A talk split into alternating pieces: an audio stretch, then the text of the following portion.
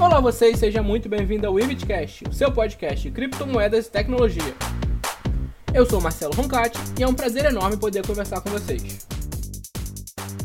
Hoje nós vamos conversar sobre P2P. É um assunto interessante, eu inclusive não domino, então eu vou aprender aqui junto com os ouvintes. E para falar sobre isso hoje, eu quero chamar aqui André Cardoso. Opa galera, e aí, tudo bem? Armata Trader. Olá pessoal, Snaila P2P. Olá pessoal, boa tarde.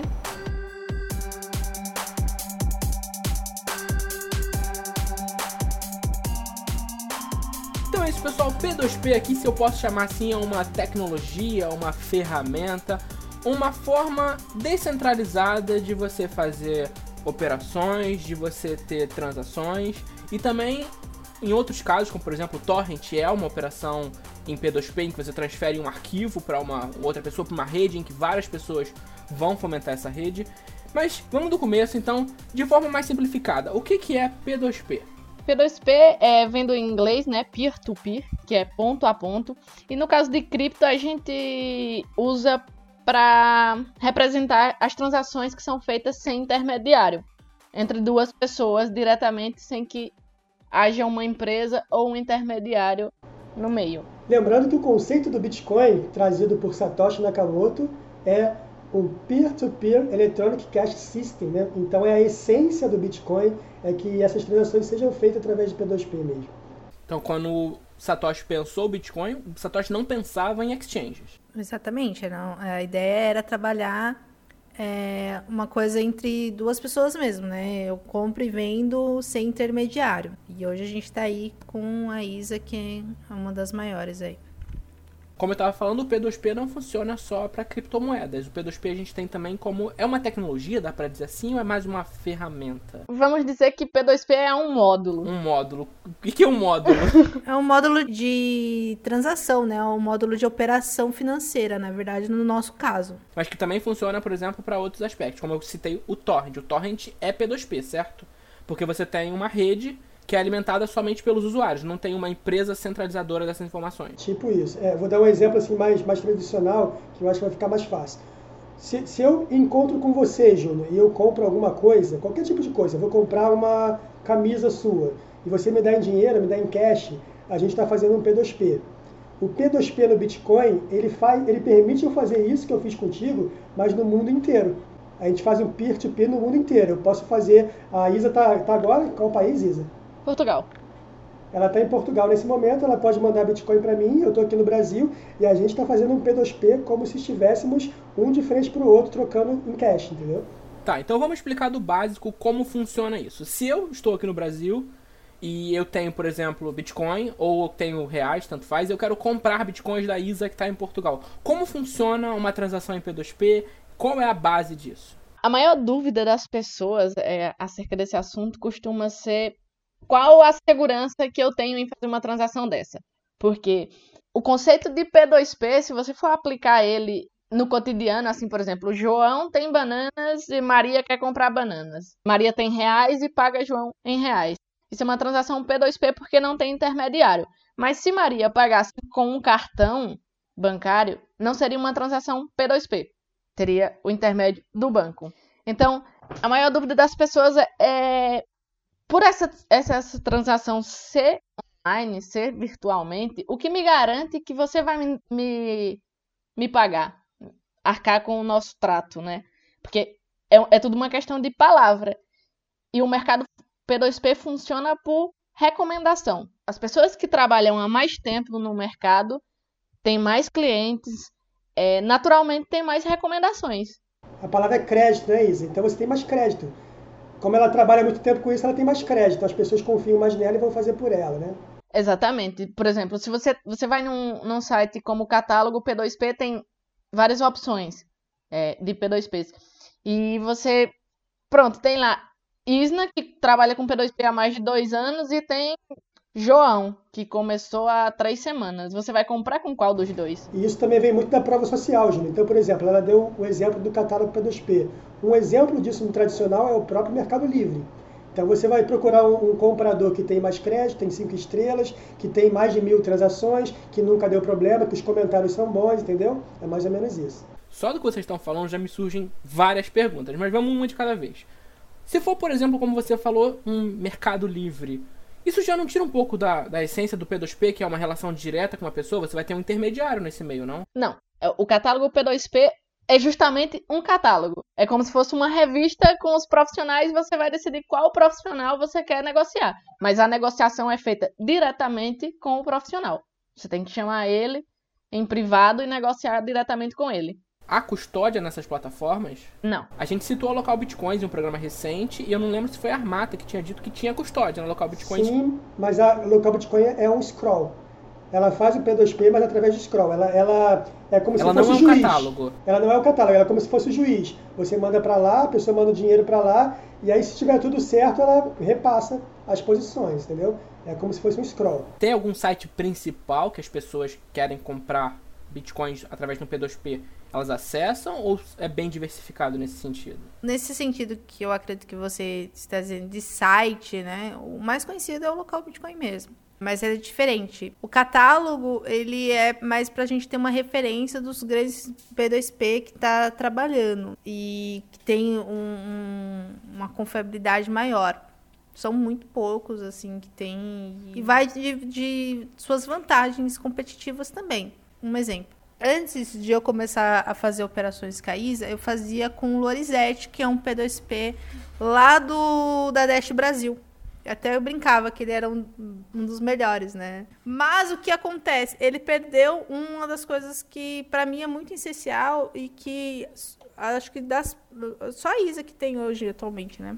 Talvez seja porque é a única que eu faço P2P. Mas que é a, a rapidez. Ele demorava muito para comprar ou vender um. Ou ele trabalhava somente com uma Dash. Né, só com um ativo só. Então, às vezes, eu faço operações, às vezes sobra Dash, eu fazia operações em Dash, eu fazia mais em, B, em BTC, que é o, o carro-chefe. Isso me impedia de fazer as coisas que eu queria. Então, eu chegava é, na, na ISA em cinco minutos eu estava com, com dinheiro na conta, né? Com o Lorizal a gente poderia demorar um pouco mais. E aí ele também ficava só com um ativo só, eu dei uma preferência maior para ISA. Outra pergunta que estava me surgindo era que P2P, pelo que vocês estão falando, me parece uma profissão. Mas vamos deixar isso um pouco mais para frente no programa. Eu quero saber quais são as principais vantagens de comprar Bitcoin através de P2P, ao invés de comprar, por exemplo, em uma exchange. Como a Armata estava falando aí, um dos motivos pelo, pelo qual ela deixou de negociar com um P2P, com um profissional, era a falta de agilidade isso não faz muito sentido, porque quando você procura um P2P, você quer um atendimento personalizado, porque não faz sentido. Nunca você vai achar um P2P. Galera, isso é mito. Não tem P2P que venda abaixo de, de exchange. Isso é mito, isso não existe. Então, quando você procura um P2P, você vai pagar um pouco mais caro, isso é, é fato, mas você vai ter um atendimento muito rápido e sem burocracia sem toda aquela burocracia de, de KYC das exchanges, que você tem que ficar mandando foto e não aceitam sua foto porque tá embaçado, a qualidade é baixa. Enfim. No P2P você chega e fala, ó, oh, eu quero X, pronto, manda o dinheiro na minha conta, o dinheiro bateu, é Bitcoin na carteira, meu amigo. Não tem. Ó, o, o KYC que a, que a Isa falou é muito chato, cara. Às vezes tem que fazer uma selfie segurando uma data aqui, falando que o nome da empresa. Um documento Pô, você faz Tinha que ter oito braços. Assim, é, exatamente. exatamente. Eu acho que eu vou fazer um curso no Hotmart como fazer uma selfie para KYC, assim. É, não, é, é uma coisa absurda, assim. E sem contar que tem exchange que demora um dia, dois dias para cair dinheiro. Às vezes exatamente. você quer vender um, o seu lucro para comprar Pampers, que é o meu caso. E aí, se eu fosse, ia demorar um, dois dias, entendeu? E às vezes você está num sufoco precisando de alguma coisa. Você chega no P2P e fala, olha, eu quero vender X, você dá quanto? E, e o legal é que você tem essa barganha de, de competitividade entre eles, né? Então, é, a Isa pode falar uma coisa, a Jess pode colocar outra cotação e eu posso ver qual do, das duas seria um mais lucrativo para mim ou para elas e vice-versa. E aí vem vários fatores, né? Por exemplo, com a Jéssica eu já não gosto de fazer P2P, eu nunca consegui fazer, porque ela demora muito para responder e, e N fatores. Caísa, eu sempre tenho contato com ela, indiferente do horário. Armata, dá um contexto pro ouvinte. Quem que é Jéssica, Armata? Então, a Jess é a Jess P2P, né? O Jéssica P2P, que é uma também, um, tá lá no catálogo entre as maiores P2P do mercado, mas... A Armata não... fazendo um jabá aqui, sem consentimento. Não, mas tipo, é aluna minha, então eu posso xingar, eu posso falar o que eu quiser. Só, só fazendo um parênteses aqui, gente, eu também tô fazendo P2P, tá? Eu sou série É, B. o André Comece- tá- Comecei agora, sou série B ainda, mas tô fazendo. Mas é. Ela já. Eu acredito que ela faça movimentações maiores. Eu nunca consegui fazer. Eu até brinco com ela, né? Que se um dia eu precisasse dela pra comprar um gás, eu tava da fia. Eu nunca ia conseguir. Agora com a Jéssica, não. Com a, a Jéssica, a Isa vai me matar aqui. A Isa. a Isa, não, é rapidinho, cara. Tipo, a gente faz opera... no final do ano, começo do ano. Eu tava precisando comprar umas bebidas, umas, umas coisas, festa de final de ano. Aí tinha um certo ser aí que joga FIFA, tava no FIFA, e até brinquei lá no, no, no Facebook, né? Quando o seu P2P favorito tá perdido no. Ou tá de ressaca ou tá, tá jogando. tá perdido no FIFA. Respondeu em menos de três minutos, a gente já tinha resolvido a minha, a minha situação. Então, assim, eles são anjos no nosso, na nossa vida aí que facilita ah, muito, muito mesmo. E isso não vale só pra semana, final de semana, tipo, independente do horário. O P2P sempre vai estar ali. Tem- E isso que é, que é interessante é porque tem P2P que não faz é, operações, né? Não faz é, as transações, ou enfim, as operações final de semana. Tem é, uns que só fazem horário comercial. Eu tenho uma certa limitação. Tipo, eu tenho uma certa limitação porque eu já perdi muitas contas bancárias. Então, tipo, é muito difícil dar match no banco, assim, final de semana. É verdade. É muito difícil dar match. Agora, se o cara vem com um Inter, um banco Inter, uma Nuconta, um banco C6, aí eu consigo transferir pra ele o dinheiro no semana e cai na hora. Patrocina a gente, Nubank. Vocês são sensacionais. A gente... Odeio o Nubank. Eu amo o Nubank. P2P, todo P2P que eu conheço odeia o Nubank. Não, é a Todos eles, Nubank todos que odeia os P2Ps. Eles bloqueiam o dinheiro da galera e, tipo, Explica pra gente como é que funciona isso. Eles bloqueiam porque eles identificam que é o quê? Uma transação de criptomoedas? na verdade, existe, é, entre os bancos, existe meio que uma blacklist, né, de CPFs. Dessa galera que trabalha com cripto. Eu acho que um banco passa informação pra outra, não sei. Por exemplo, meu CPF tá na blacklist daquele banco. E eu mando uma transferência pra Armata, a Armata vai entrar naquela blacklist. Ixi, então tô na roça, já tô nessa blacklist faz tempo. A, a Nuconta, agora, é, recentemente, tem, te- eu tenho visto muitos casos de, da Nu- o conta bloqueando dinheiro dos P2Ps e, tipo, eles tentam contato com o suporte e a Nubank não responde. Tipo, eles. Primeiro que eles bloqueiam o saldo sem aviso prévio, e isso não pode, né? Cabe processo, inclusive. É, eles teriam que avisar com 30 dias de antecedência. No banco original, pelo menos avisaram. Foi o único decente que me mandou um e-mail 30 dias antes dizendo que não tinha interesse comercial na minha conta. Mas o Nubank é assim, eles passam dois meses e não te respondem e o seu dinheiro tá lá bloqueado. E aí, o que, que você faz? Cara, comigo foi uma coisa muito rápida. Eu acho que também comigo, a minha no conta fecharam muito, dois meses fecharam minha no conta e foi muito antes dessa desse caos todo aí com os P2Ps. Então acho que eu fui meio pioneira em perder a conta. Então quando eles disseram assim, ah, não sei o que, sua conta foi bloqueada por, por causa das movimentações e não bate, não sei o que, o valor não bate com a renda informada e eu, ok. Então mando meu dinheiro de volta e fecho a conta. E eles me responderam de prontidão no e-mail, só que pediram uma selfie, Pediram que é assim, né? sim. E só fariam a transferência para uma conta de mesma titularidade. Ou seja, se eu não tivesse contra, conta em outro banco, Tinha eu perdido não dinheiro. sei onde é que estaria meu Aí ela puxa, ela puxa um leque de 12 contas diferentes. Qual que você quer? Mas eu achei um absurdo, porque, tipo, se é um usuário que não tem conta em outro banco e usa o Nubank porque é um banco inovador, aspas, muitas aspas, É uma bobeira, né? Eles querem tentar se proteger de uma, sei lá, possível lavagem de dinheiro, que não é o nosso caso, e às vezes eles perdem a oportunidade de girar um dinheiro maior neles, né?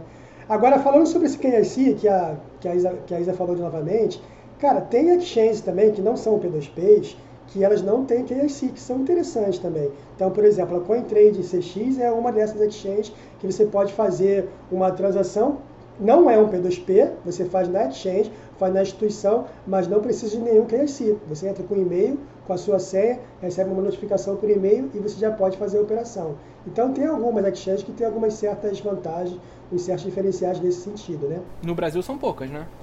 Pouquíssimas. Acho que no Brasil só a CoinTrade CX e que na verdade não, é brasileira, não, não é brasileira, não pode, porque no Brasil tem que ter o KIC, tá? é, é lei, é regra. Então, a, as que fazem a transferência no Brasil é a CoinTrade CX, tem a do Rossello também, a Stratum, né? Também que não tem KIC.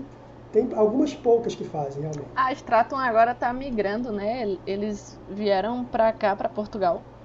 Porque Portugal não, não tributa criptomoeda, ele não tributa transações em cripto.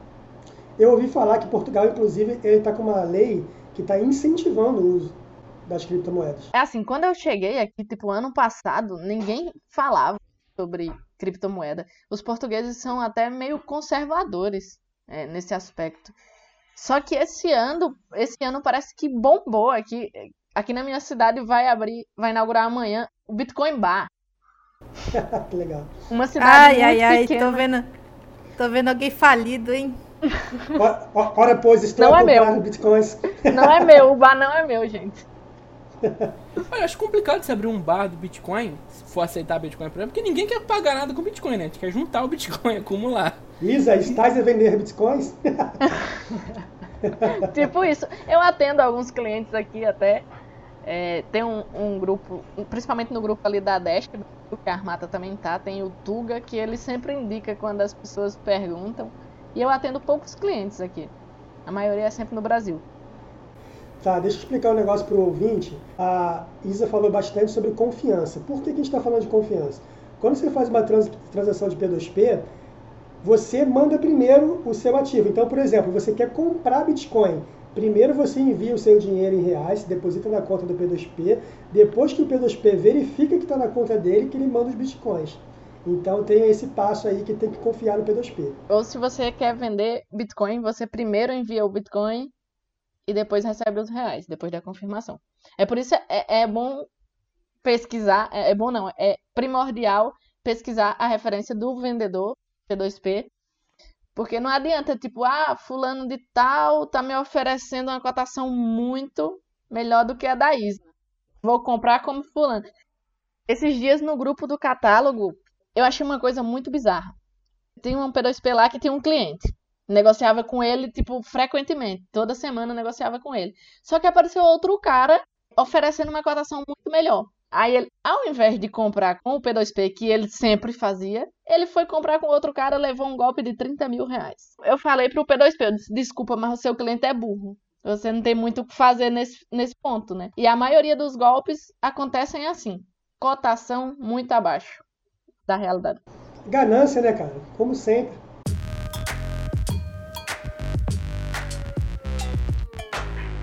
Basicamente, a gente funciona como uma casa de câmbio, né? Agora o André é também P2P, ele me corrija se eu tiver mirim, equivocada. P2P Mirim. Bem-vindo ao mercado. É, dê adeus aos bancos, não se apegue. Não crie um banco de. um Nubank de estimação, ok? Mas basicamente é isso. A gente é como se fosse uma casa de câmbio ambulante. Como se você fosse é, em uma casa de câmbio em São Paulo trocar real por dólar. A gente faz esse serviço, só que virtualmente e de fiat para cripto, né? Real para Bitcoin, para Dash, para Decred, para Litecoin. É, se o Emílio estiver ouvindo, Decred. Enfim, a gente só faz isso, converte as moedas. E é claro que sempre há um ágio. Quando você vai comprar o dólar, também tem um ágio do dólar comercial para o dólar turismo, né? Então é basicamente a mesma coisa, só que a gente é ambulante, né? A gente atende gente do mundo todo, em todas as moedas que você possa imaginar, euro, dólar, real. A gente se esforça. Das moedas fiat, com quais você trabalha? Eu atendo em euro, dólar e real. Ô Ija, então, assim, a pergunta mais conceitual. Dá para viver de P2P? Dá para viver de P2P. Eu acho que a maioria dos P2Ps vivem só disso. E em relação a. Você estava falando da conta, que o banco pode bloquear a sua conta e tal. O que, que você faz quando um banco bloqueia a sua conta no meio da transação? Cara, já aconteceu isso comigo. Já aconteceu. O que, que você fala pro cliente? Eu não tive problema porque era um, um, o meu melhor cliente, entendeu? Tipo, eu falei assim, cara, o, o banco bloqueou seu dinheiro, tu consegue esperar até eu resolver? Aí ele falou, ah, não tem problema. Porque normalmente ele me mandava dinheiro a semana todinha e só pegava na sexta-feira os bitcoins. Aí ele falou: Ah, não tem problema, depois você me paga. Aí eu disse: Ok. Aí eu paguei ele.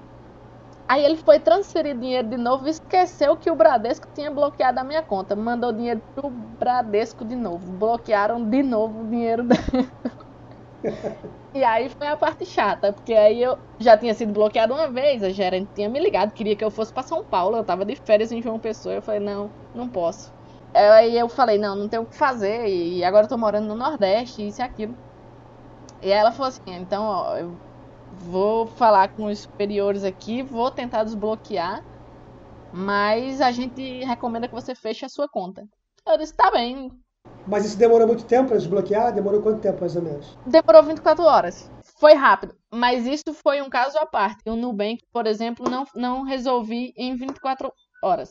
Tem uma coisa que não ficou muito claro para mim. Você pode explicar se vocês acumulam essas moedas, vocês guardam com vocês ou vocês usam outra maneira de fazer essas transações? A gente que trabalha com P2P, a gente não vende as nossas moedas propriamente dito. Por exemplo, tem o P2P, que a gente chama aquilo que é o menor volume, e tem o OTC, que é a gente chama para maiores volumes. 3 bitcoins, 5 bitcoins, 10, 30 bitcoins. E, tipo, ninguém tem, praticamente, a maioria dos P2Ps não tem, assim, tipo, 100 bitcoins. O cara negocia 100 bitcoins por dia, isso não quer dizer que ele tenha 100 bitcoins. Só que a gente sempre tem fornecedores. O dinheiro está sempre girando. Então, a gente tem de quem comprar se tiver quem para quem vender, ou vice-versa. A maioria das operações com volumes são assim. Você chega para mim e fala, Isna, eu quero comprar 10 bitcoins. Ok. Eu travo a cotação com você e ao mesmo tempo eu travo com o fornecedor. Eu não vou tirar das minhas moedas para te pagar. Porque senão aí eu ficaria à mercê da oscilação, né?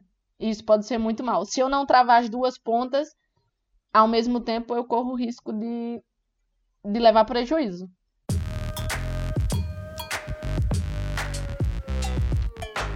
E funciona como se fosse uma arbitragem, Júnior. Então, por exemplo, vamos supor que a Armata vai comprar um Bitcoin, tá?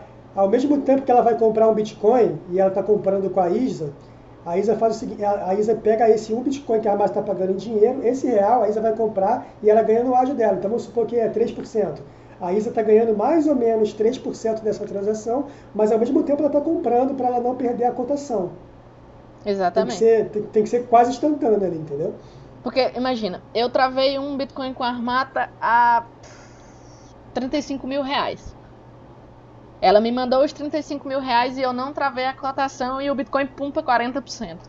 Eu travei com ela, eu tenho que entregar um Bitcoin a ela por 35 mil reais. Isso, isso é fato.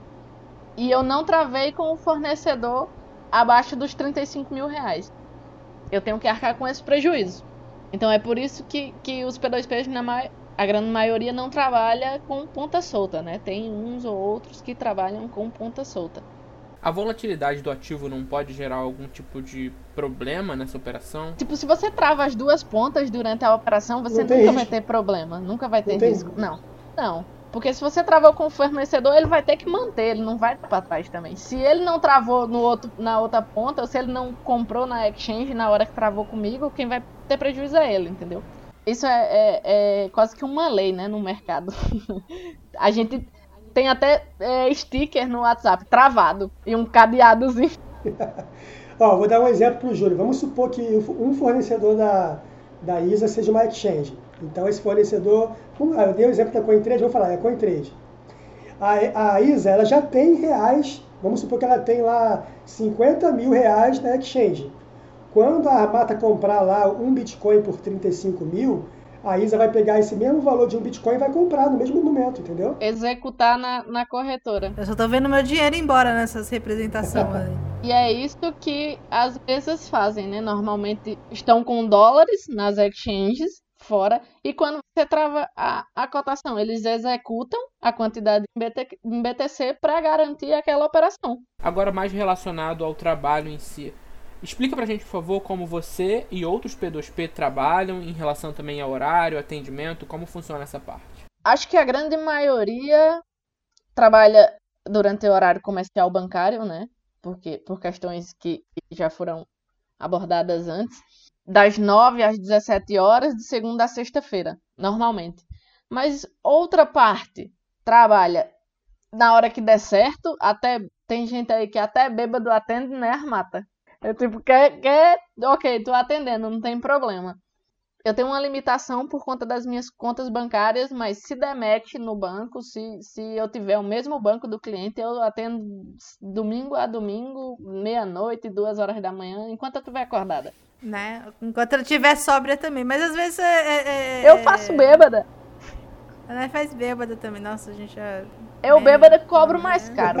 é o da operação. Oh, uma coisa interessante também é em relação a, ao processo né, em si. Então, por exemplo, ontem uma pessoa queria comprar comigo, mas ele falou que só conseguia fazer DOC. Falei para ele, ó, DOC só cai no dia seguinte. Eu só vou conseguir te mandar os bitcoins no dia seguinte. Ele, ah, mas eu preciso para hoje. Pô, infelizmente eu não consigo te atender hoje. Como é DOC, só amanhã. Isso é engraçado porque alguns clientes realmente enviam DOC depois de, de travar a cotação. E tipo, eu não travo cotação se for DOC, porque comprovante não garante que o dinheiro vai cair na conta. Exato. Infelizmente. E detalhe, e é quando é DOC, eu, eu, falo o seguinte, ó, e eu só vou travar a sua cotação quando cair na conta. Exatamente. Na, na, na hora que cair. Tipo, se for uma TED, ok. Tipo, eu travei a cotação com você, você já me manda o comprovante de uma TED. Ok, tá travada a cotação porque a TED normalmente cai em 20, 30 minutos. E, ok, a cotação tá garantida. Agora, DOC, pra cair no outro dia e. Não, não, não dá. Porque ninguém me garante. Aí vamos supor, eu compro os bitcoins. Tipo, o cara me fez um DOC de 10 mil reais. Aí eu comprei 10 mil reais em Bitcoin para esperar esse DOC cair amanhã. Só que esse DOC não cai amanhã. E aí o Bitcoin caiu. Daí você fica com o prejuízo. Tu entendeu, Júlia? Na verdade, a pessoa quer comprar um Bitcoin. É, e se, se ele quiser comprar uma quantidade, você compra o Bitcoin em outro lugar para passar para ele. Mas você ganha nessa, nesse trade aí, você ganha nessa, nessa margem. Vocês comentaram que DOC, por exemplo, não é muito legal para esse tipo de transação e falaram do TED. Tem outras formas aceitas para esse tipo de operação? Eu ou... só aceito TED. É, TED e o TEF, que ela falou que é a transferência TEF, entre bancos, né? Entre bancos iguais, que é essa que dá para fazer no final de semana. E no caso de formas alternativas, como por exemplo dinheiro vivo ou aplicativos, é comum que as pessoas aceitem? Aí é lavagem de dinheiro, né? Receita Federal. É muito difícil. ai, ai, ai. Ela, ela, ela não, deixou mas... bem. Não, não aceito é, dinheiro em espécie justamente para evitar problemas. Tipo, uma coisa que a gente costuma fugir é problemas. E, tipo, tem gente querendo comprar PicPay, PayPal. Deus me livre. Tipo, fez a transferência bancária TED, DOC. Se quiser travar na cotação quando cair, aceito DOC, não tem problema. TEF. Se o dinheiro tiver bancarizado, pode mandar.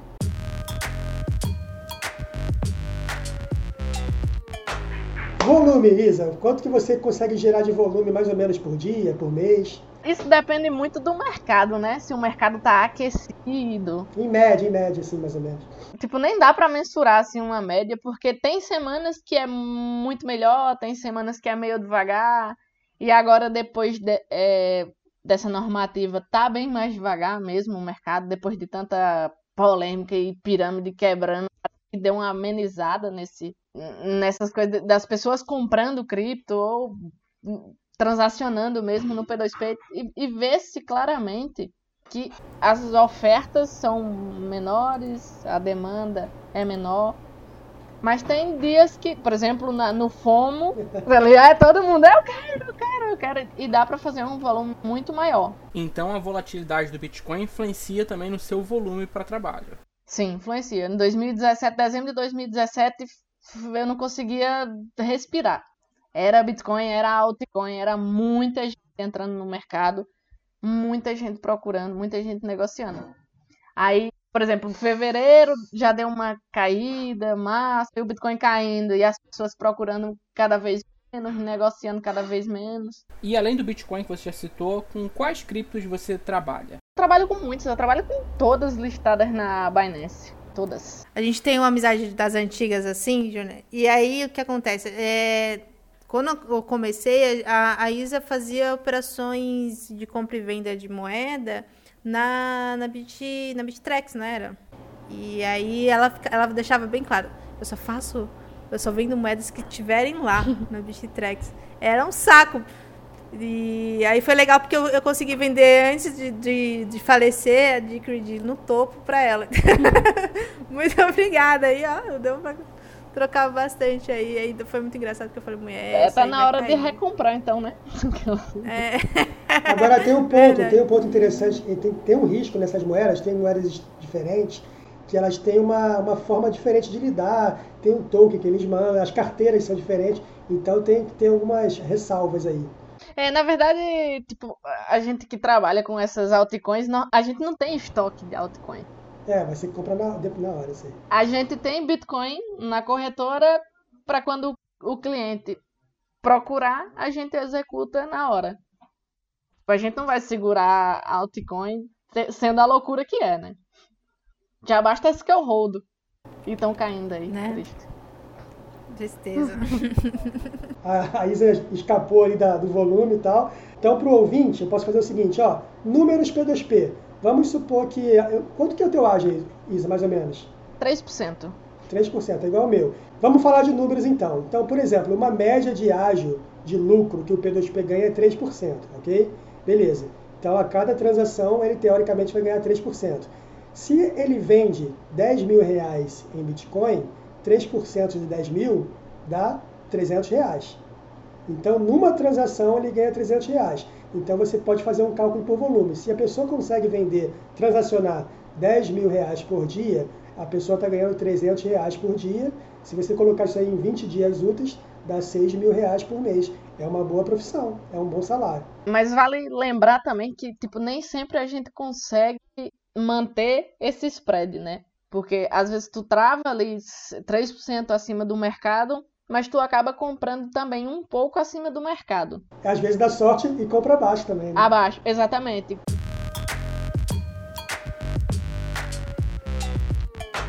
Agora, e se eu decidir comprar Bitcoin com você? Quanto tempo eu consigo ter acesso à moeda? Depende da blockchain, da blockchain e do banco, né, da TED. Se você vai fazer uma TED e ela demora 30 minutos, você vai receber seus bitcoins em 35 minutos. Se você manda de uma TEF, né, entre bancos iguais e cai na hora, você vai receber seus bitcoins em 5 minutos. Se você manda bitcoin, tem que esperar duas confirmações, três confirmações, claro, para evitar problema de, de gasto duplo, né? Que acontece, tipo, a pessoa manda e, tipo, você paga sem ter pelo menos uma confirmação e depois a transação some. Tipo, o cara se aproveita do gasto duplo pra dar golpe. Então você tem que esperar pelo menos uma ou duas confirmações. O ideal seriam seis. Confirmou, envia o dinheiro pro outro lado. Mas se for uma, se a TED cair em 10 minutos, 15 minutos, a transação costuma, em, em, média, demorar tipo 30 minutos. É, por exemplo, ontem teve um gargalo. Ontem eu fiz uma transação no P2P foi, tudo, foi o banco foi rapidinho e a blockchain demorou 5, 6 horas. Às vezes acontece, entendeu?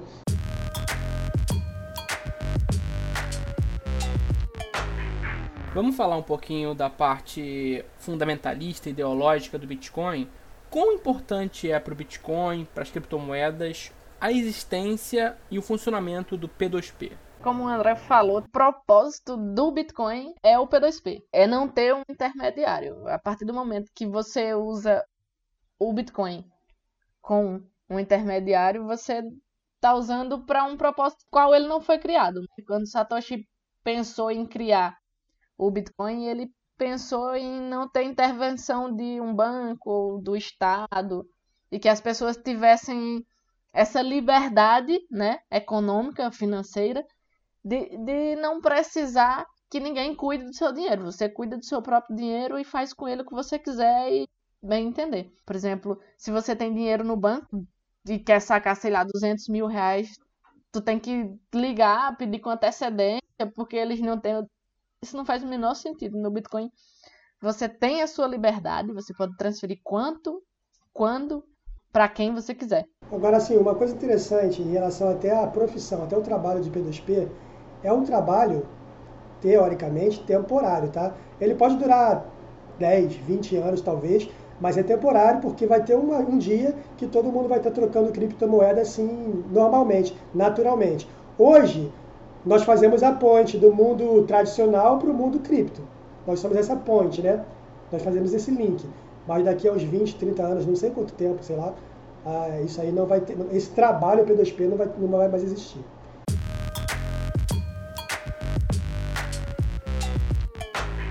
Agora que a gente vai chegando aqui no final do programa, a gente vai falar só mais um tópico. Eu estava lembrando que recentemente a gente teve um texto na WeBitcoin em que a gente falava que estava faltando profissionalismo no mercado de criptomoedas no Brasil. Então a gente vai falar agora do tópico segurança e o meu questionamento é justamente a respeito dessa coisa de segurança.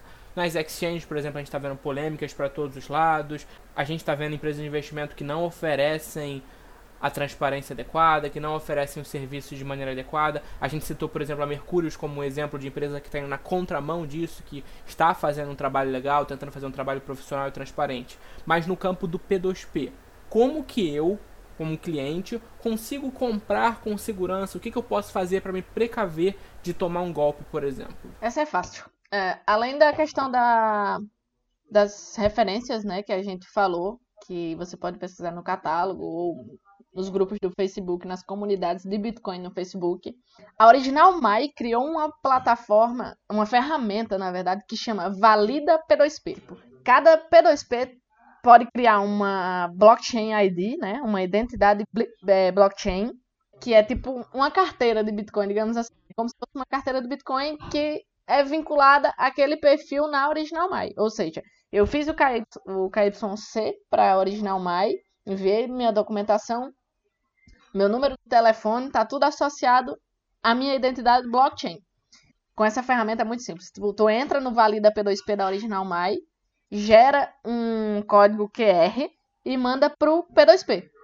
O P2P vai entrar no aplicativo da Original Mai, vai verificar a identidade blockchain dele e vai aparecer na sua tela quem é o, o dono daquela, daquela identidade blockchain. Ou seja, na hora que eu pistolar aqui, vai aparecer para você meu nome, a minha blockchain ID, que você pode conferir na internet, nos meus perfis, é pública, né? Depois que eles criaram essa ferramenta, eu deixei a minha blockchain ID pública para que os clientes pudessem de fato conferir que aquele perfil é meu. E além de tudo, vai aparecer o meu número de telefone, que normalmente as pessoas nego negociam pelo WhatsApp, e você vai poder conferir se não é um número fake que está te chamando, que é muito comum. Assim, um dos grandes problemas é, em relação a isso são os fakes, né? Os fakes, nossa senhora. Faz as festas aí com as meninas. É, mas essa ferramenta da Valida parece que ela trata isso, exatamente isso, né? Exatamente, que é um, um dos grandes problemas. A gente vê muito fake. Nossa, a, é fake demais. É, é, em todas as redes sociais. Acho que a, a que tem mais, né, é, é, o Facebook. Mas a gente já viu da Isa no, no Telegram, no WhatsApp, em qualquer lugar. Até no, no Instagram a gente já chegou a ver é, fake da Isa. Apareceram os meus também, os fakes meus lá na, no Telegram e se passando por mim pedindo dinheiro. Normal. Todo mundo, todo mundo me chamando no PV, André, não sei, eu falei, cara, não sou eu, não. Por isso é importante que as pessoas pesquisem sobre o Valida da Original Mai, que é de fato uau. Foi assim, quando o Edilson me chamou, eu fiquei incrédulo. Eu falei, isso é genial, cara. Como ninguém nunca pensou nisso antes, né? Isso é genial, tipo, para evitar golpe, porque você vai ter a certeza que tá negociando com aquela pessoa, porque, tipo, o cara vai roubar meu celular, tipo, ele não vai conseguir acessar o meu aplicativo da Original Mai. Tipo, ele ia ter que pistolar o, o código, né? Sabe o que seria legal, Isa? É, de repente, eu não sei se vale a pena, mas além de você provar que é você pela blockchain ID da, da Original Mai, você também conseguir provar, não falam nem a, a qualidade, a quantidade do volume de transação, mas que você fez uma transação bem sucedida. Por exemplo, aquele voto que tem lá na, no catálogo P2P poderia ser tudo em blockchain, mas não expondo as pessoas, não botando o valor. Ah, o cara comprou 10 bitcoins, eu não quero. Pô, o cara está exposto, né?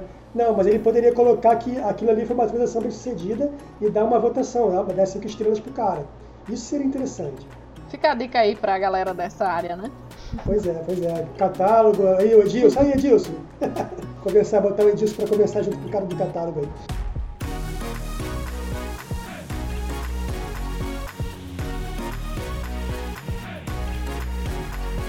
Muito bem, estamos aqui finalizando o nosso Webcast P2P foi um Webcast bastante educativo, eu inclusive aprendi muito nesse Webcast. Eu agradeço imensamente a presença aqui dos meus convidados André Cardoso, Snaila P2P, Armata Trader. E agora, por favor, meus caros, as suas considerações finais. Queria agradecer pelo convite, galera. É, é sempre bom falar sobre, sobre a minha profissão, né? Sobre Bitcoin, sobre blockchain é, e tudo que envolva é, esse mundo.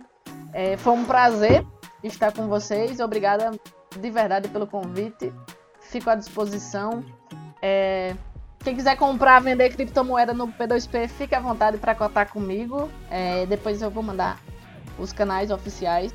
E eu acho que é isso. É, pesquisem, estudem, tomem, tomem cuidado com fakes, golpes e propostas indecentes de Bitcoin muito barato ou de rendimentos fixos e muito altos. Isso não faz o menor sentido. E juízo a todos. Como é o negócio de usar protetor solar? Use filtro solar e plante uma árvore. É, é isso. então é isso. Eu quero agradecer imensamente a, a Isa por ter vindo aqui, no, ter nos ajudado com esse podcast. É para mim uma das melhores P2P do mercado, se não a melhor. E, cara, eu tô muito feliz, muito, muito animada mesmo com esse, é, com esse podcast, porque é uma grande amiga e espero que ela consiga muitas operações aí e consiga comprar e vender o quanto for necessário nesse mundão maluco. Então é isso aí, pessoal. Obrigado aí pela participação de vocês. Obrigado, Armata. Obrigado, Isa. Valeu, Júnior, pelo convite também. Tamo junto sempre. E é isso aí, galera. P2P é muito bacana. Pode ser o, a sua, o seu caminho, sua porta de entrada para o mundo das criptomoedas. Pode ser, inclusive, talvez, quem sabe um dia, sua profissão, né? Então, vale a pena estudar, vale a pena se aprofundar nesse mercado. Você, ouvinte querido, não deixe de nos dar o seu feedback sobre o programa Críticas, sugestões e temas são muito bem-vindos. Muito obrigado pelo seu tempo, pela sua atenção. Até a próxima semana aqui no Ibitcast.